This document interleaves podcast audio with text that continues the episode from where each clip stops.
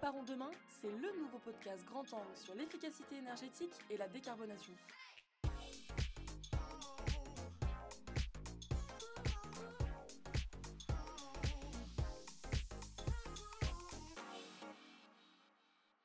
Bonjour à tous et bienvenue dans ce nouvel épisode de Préparons demain. Après la crise sanitaire, le gouvernement s'est mobilisé pour relancer le secteur industriel à travers un plan historique qui visait à bâtir une industrie compétitive, innovante, décarbonée, solidaire et résiliente d'ici à 2030. Ambitieux, ce plan doit permettre de prendre une longueur d'avance face aux grands défis auxquels nous sommes confrontés, comme la transition écologique. En effet, la mobilisation de l'industrie pour atteindre les objectifs de décarbonation que s'est fixé la France est une nécessité. À elle seule, l'industrie représente environ 18% des émissions de gaz à effet de serre. Derrière ce chiffre, il y a des activités et des savoir-faire qu'il faut accompagner dans leur transformation pour répondre à l'urgence climatique. L'objectif Identifier les leviers et les projets qui permettront de réduire significativement les émissions de gaz à effet de serre du secteur industriel. Mais alors, où en sommes-nous des travaux de planification écologique de l'industrie? Que dit la feuille de route de décarbonation qui a été rédigée par les 50 sites industriels les plus émetteurs? Et quels sont aujourd'hui les leviers les plus efficaces pour accélérer la décarbonation de ce secteur? Nous recevons à notre micro Thomas Janin, directeur de projet décarbonation de l'industrie à la Direction générale des entreprises, pour nous en dire plus sur l'engagement de l'industrie en faveur de la décarbonation et répondre à nos questions sur les levées d'action euh, à destination des industriels français. Bonjour Thomas, et merci beaucoup d'avoir accepté de prendre la parole sur ce sujet. Bonjour et merci de l'invitation. Bah, pour commencer, peut-être que vous pouvez nous présenter la DGE, euh, nous présenter vos missions et le lien avec le Conseil national de l'industrie. Donc la, DGE, hein, c'est la Direction générale des entreprises euh, qui s'occupe de toutes les affaires des entreprises, donc en particulier de tout ce qui va être la compétitivité des entreprises euh, et des différents secteurs de, l'économie, donc en particulier l'industrie, les services, le numérique, qui sont des sujets très intéressants en ce moment avec beaucoup d'enjeux politiques sur le Conseil national de l'industrie. Donc c'est une structure de concertation entre, l'État et, les grandes filières industrielles qui permet d'échanger sur tous les sujets d'actualité et de prendre des décisions collectives sur les politiques publiques. Donc en gros tous les grands sujets sont discutés en, Conseil national de l'industrie. Et effectivement, en juin dernier, le, CNI s'est réuni pour discuter justement de la décarbonation de l'industrie euh, qui est une des thématiques à laquelle l'industrie doit faire face euh, et, réfléchir. Quand on parle Conseil national de l'industrie, on entend souvent parler des contrats de filière. Est-ce que rapidement, vous pouvez nous dire en quoi ça consiste? Les, contrats de filière euh, essaient de matérialiser les engagements des filières envers l'État et, les engagements de l'État envers les filières pour justement clarifier ce qui va se passer sur certains, sur certains sujets importants par exemple, sur la décarbonation, pas mal de filières ont des, enjeux forts en termes de, décarbonation. Euh, et pour, les, traiter, certaines filières ont publié des feuilles de route annexées à ces contrats de, décarbonation qui visent euh, très exactement à dire quelle pourrait être la trajectoire de décarbonation de l'industrie euh, et de quoi la filière a besoin en termes de soutien public, en termes d'énergie, en termes d'infrastructure euh, pour mener à bien ces projets. Donc ça vise à matérialiser des engagements réciproques. Alors c'est des engagements intéressants pour guider et pour montrer la direction. Très bien. Et du coup, si on revient à la DGE, aujourd'hui, comment, enfin, quelles sont les missions auprès des industriels pour les accompagner dans leur projet de décarbonation? Effectivement, pour, euh, pour soutenir les industriels dans la, décarbonation, il y a plusieurs types de mécanismes qui, existent. Donc il y a d'abord, on va dire, toute la logique de planification avec euh, des, des, contrats euh, de transition écologique qu'on envisage de signer avec les 50 sites industriels. Donc on réalise actuellement des feuilles de route avec tous les grands sites industriels les plus émetteurs euh, pour euh, justement matérialiser euh, les, baisses possibles d'émissions et de quoi ils ont besoin, et à contrario, côté État, de, montrer ce qui ce qui y aura comme ressources disponibles et comme possibilité pour mener à bien ces projets. il y a des dispositifs financiers qui existent aussi pour soutenir ces projets. Donc effectivement, quand vous avez un, gros projet de, décarbonation, vous pouvez aller voir l'ADEME qui aura des fonds à disposition pour soutenir l'investissement dans ces projets. Donc ça concerne à la fois des très gros projets, euh, des moyens projets, des petits projets, donc il y, a des, dispositifs pour tous. Et enfin, il y a aussi des dispositifs d'accompagnement qui existent, euh, gérés principalement par l'ADEME euh, et d'autres opérateurs, qui permettent aux industriels qui n'ont pas vraiment une vision sur le bon chemin pour se décarboner, d'avoir accès, par exemple, à des conseils subventionnés pour tracer leur chemin et voir les actions qu'ils peuvent mener dans les prochains mois et années pour se décarboner. Voilà, plusieurs types d'actions un peu différents pour arriver au, au même objectif. Vous l'avez mentionné, il y a une feuille de route qui a été annoncée pour décarboner les 50 sites les plus émetteurs et les accompagner à réduire leurs émissions de gaz à effet de serre. Euh, quelles sont euh, concrètement les principales actions qui ont été identifiées pour décarboner ces sites? Alors en, termes techniques, effectivement, il faut que ces sites euh, investissent très massivement dans des, dans des nouveaux procédés pour, euh, pour décarboner leur, leur, industrie. Donc voilà, par exemple, l'acier, c'est un secteur qui est historiquement très émetteur, qui, qui, est basé sur du charbon. et donc, sur l'acier, effectivement, avec ArcelorMittal, qui est le principal producteur français d'acier primaire, il, faut trouver des nouvelles solutions pour décarboner ces sites. Et effectivement, ArcelorMittal a voilà, une, des très gros projets, par exemple, pour se décarboner, qui ont déjà été annoncés. Euh, qui consiste à faire de la réduction directe à partir d'hydrogène euh, qui est lui-même produit à partir d'électrolyse et ça permet de considérablement réduire les émissions d'un site industriel. Donc voilà, par exemple sur ArcelorMittal c'est de l'hydrogène, sur d'autres euh, sites industriels et sur d'autres secteurs on peut avoir une variété de solutions. donc voilà, il y, a en particulier tout ce qui va être la bioénergie et les déchets. On va brûler des, des, des ressources renouvelables sur les sites industriels pour produire de la chaleur au lieu de brûler des énergies fossiles. il y a l'efficacité énergétique qui est aussi un levier très important et et, à mobiliser encore plus. Il y a tout ce qui va être euh, modifier les intrants des process. Un exemple assez, intéressant, c'est celui du ciment, où on peut mettre d'autres choses que du clinker, euh, qui est la partie la plus émettrice euh, du ciment, et, tout en gardant des propriétés qui permettent de respecter les normes bâtimentaires de façon satisfaisante.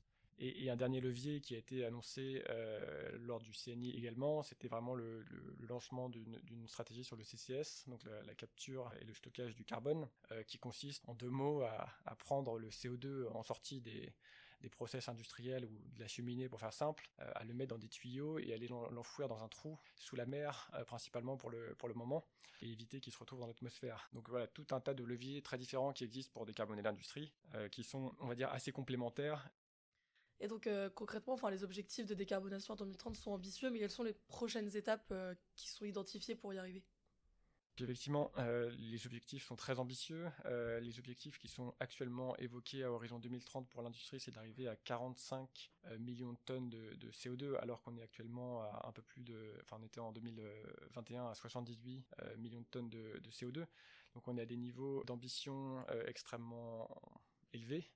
Euh, et euh, il ne faut pas se cacher que voilà, ça nécessite une mobilisation générale. Pour les suites qui sont données à tout ce qui va être ce processus 50 sites, euh, par exemple, on va signer des contrats avec chaque industriel qui matérialise le fait que l'État trouve ces projections des industriels intéressantes et donc voilà, donner une sécurité peut-être supplémentaire aux industriels qui sont engagés dans la démarche pour assurer que voilà, leurs projets sont jugés pertinents par l'État euh, et euh, voilà, qu'il y a un souhait euh, mutuel de les mettre en place. Après, effectivement, il faut il y a toujours des obstacles techniques, enfin faut préparer ces investissements pendant longtemps, ça peut prendre encore un peu de temps, mais le but étant qu'ils soient déclenchés avant, avant 2030 et effectivement qui contribuent à l'atteinte de, nos objectifs derrière. Un autre point, c'est bien sûr que ces contrats de transition écologique euh, servent à alimenter euh, tout ce qui va être la planification écologique au niveau, euh, national.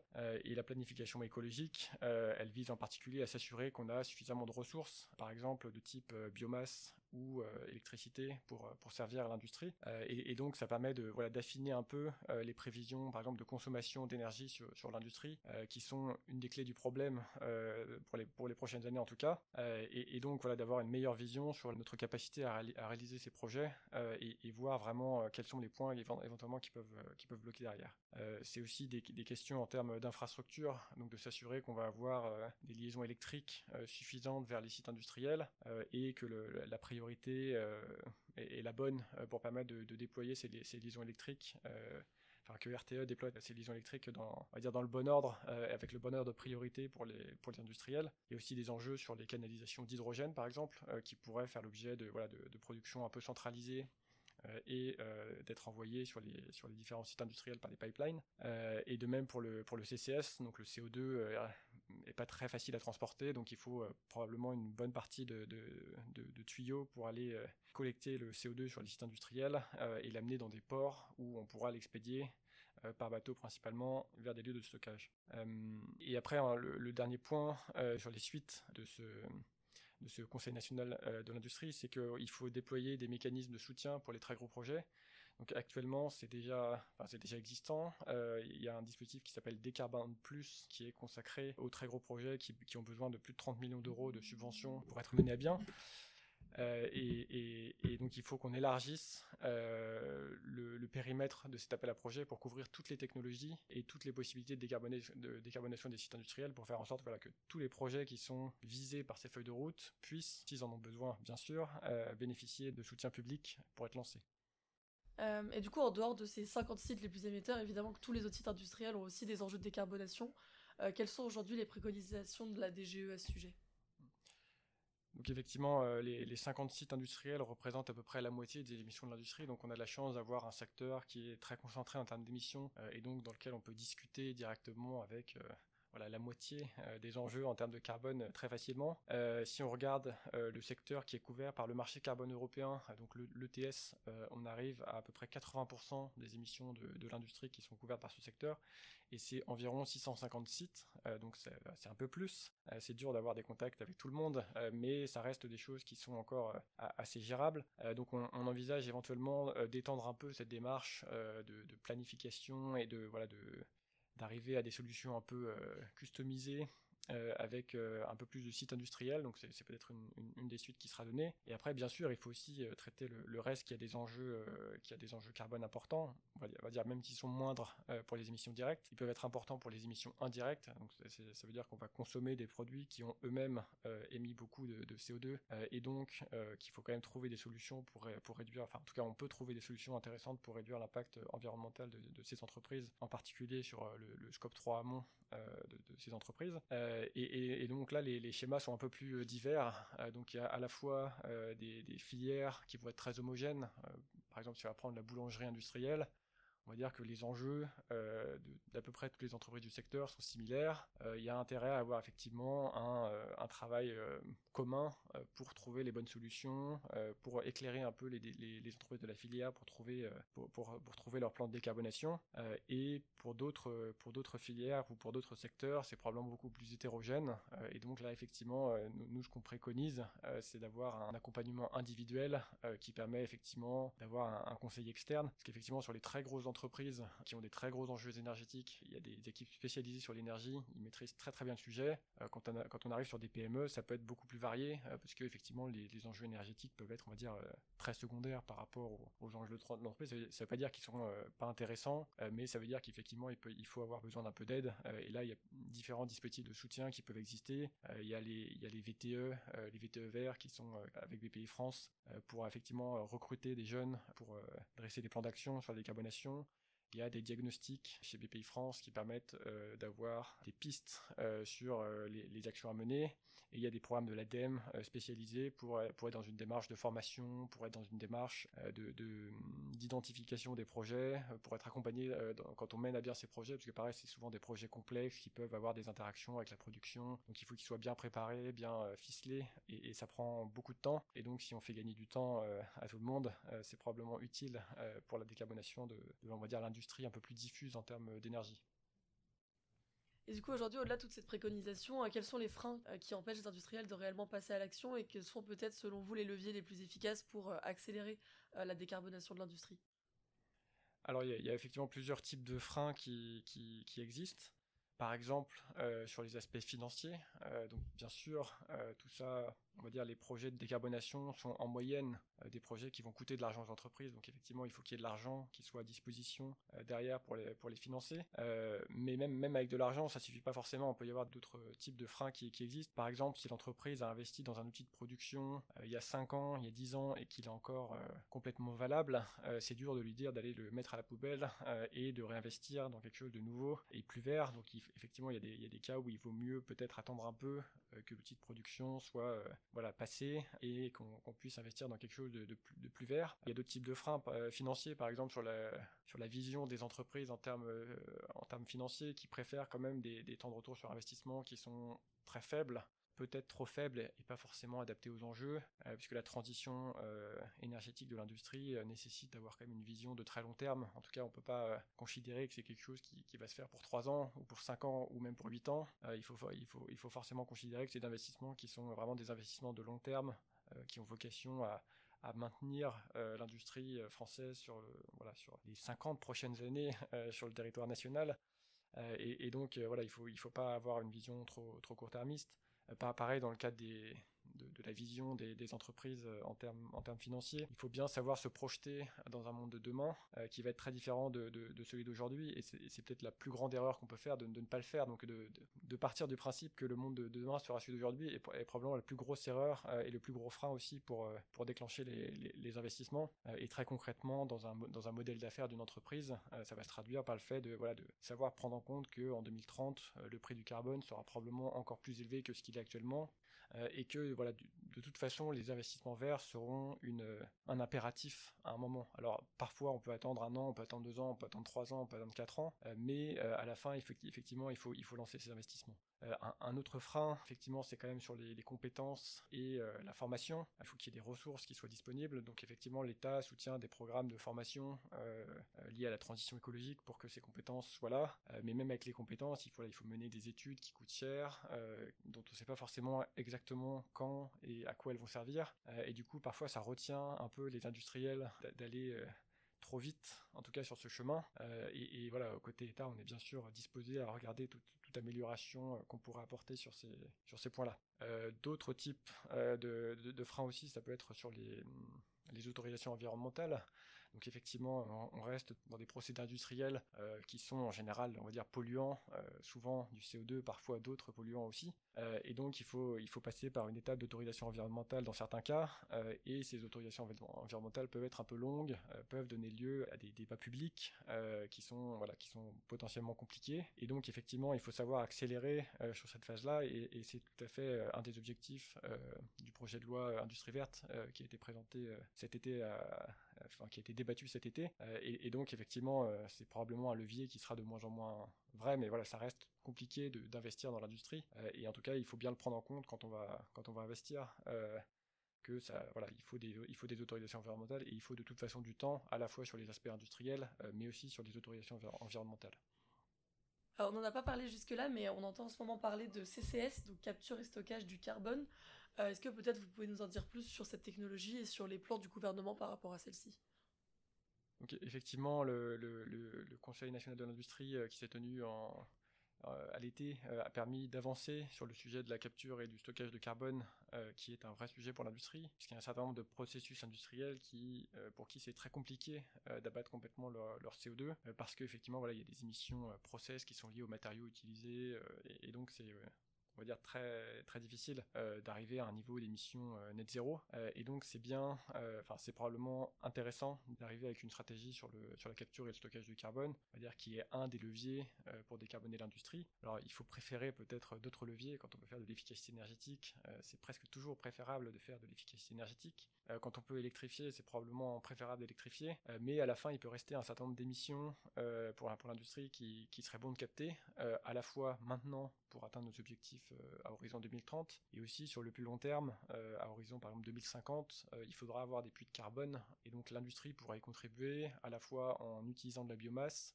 et en allant capter le CO2 issu de la combustion de la biomasse pour aller l'enfouir dans des, dans, des, stockages géologiques de, carbone. Et, donc le, voilà, le CCS est une option intéressante à regarder pour, ça.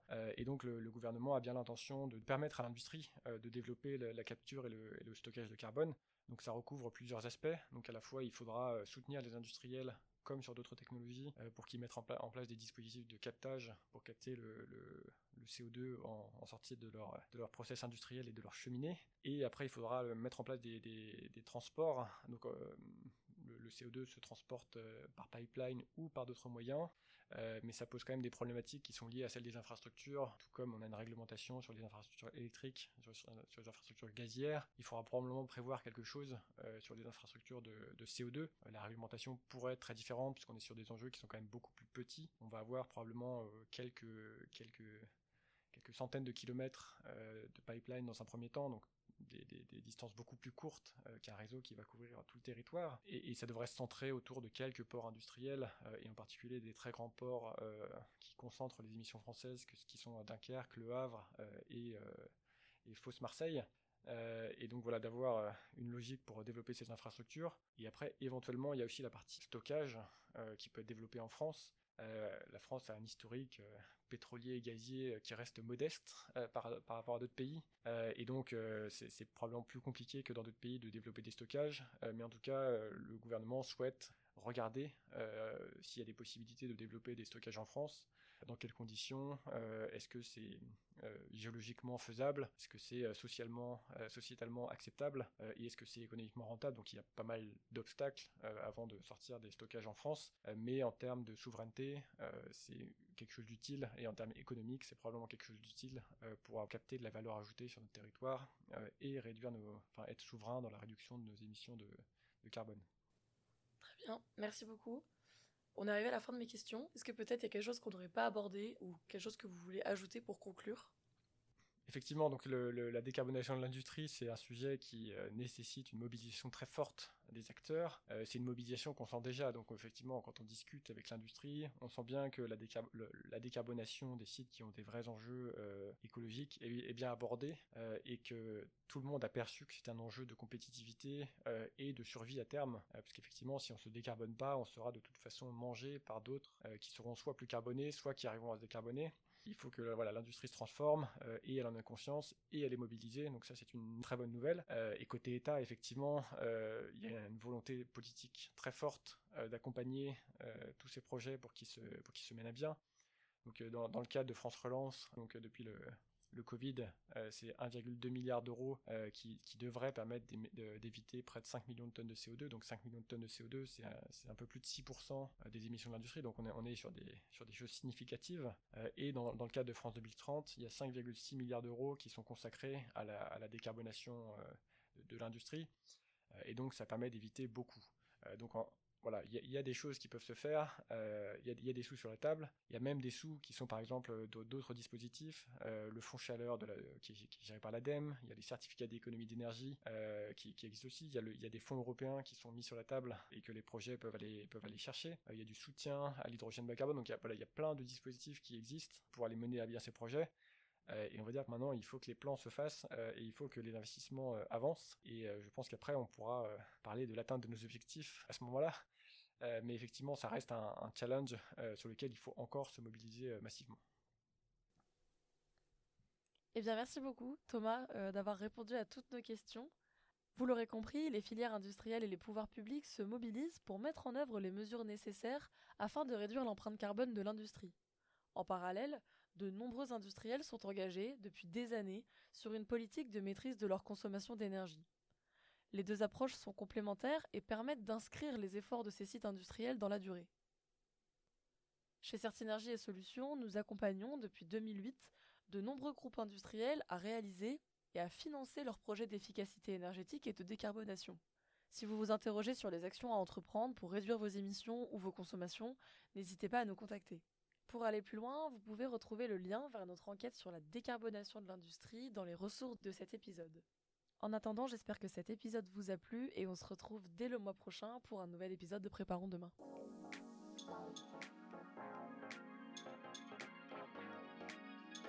Si vous souhaitez en savoir plus ou écouter nos autres podcasts, rendez-vous sur certinergie.com. Tous ensemble, préparons demain.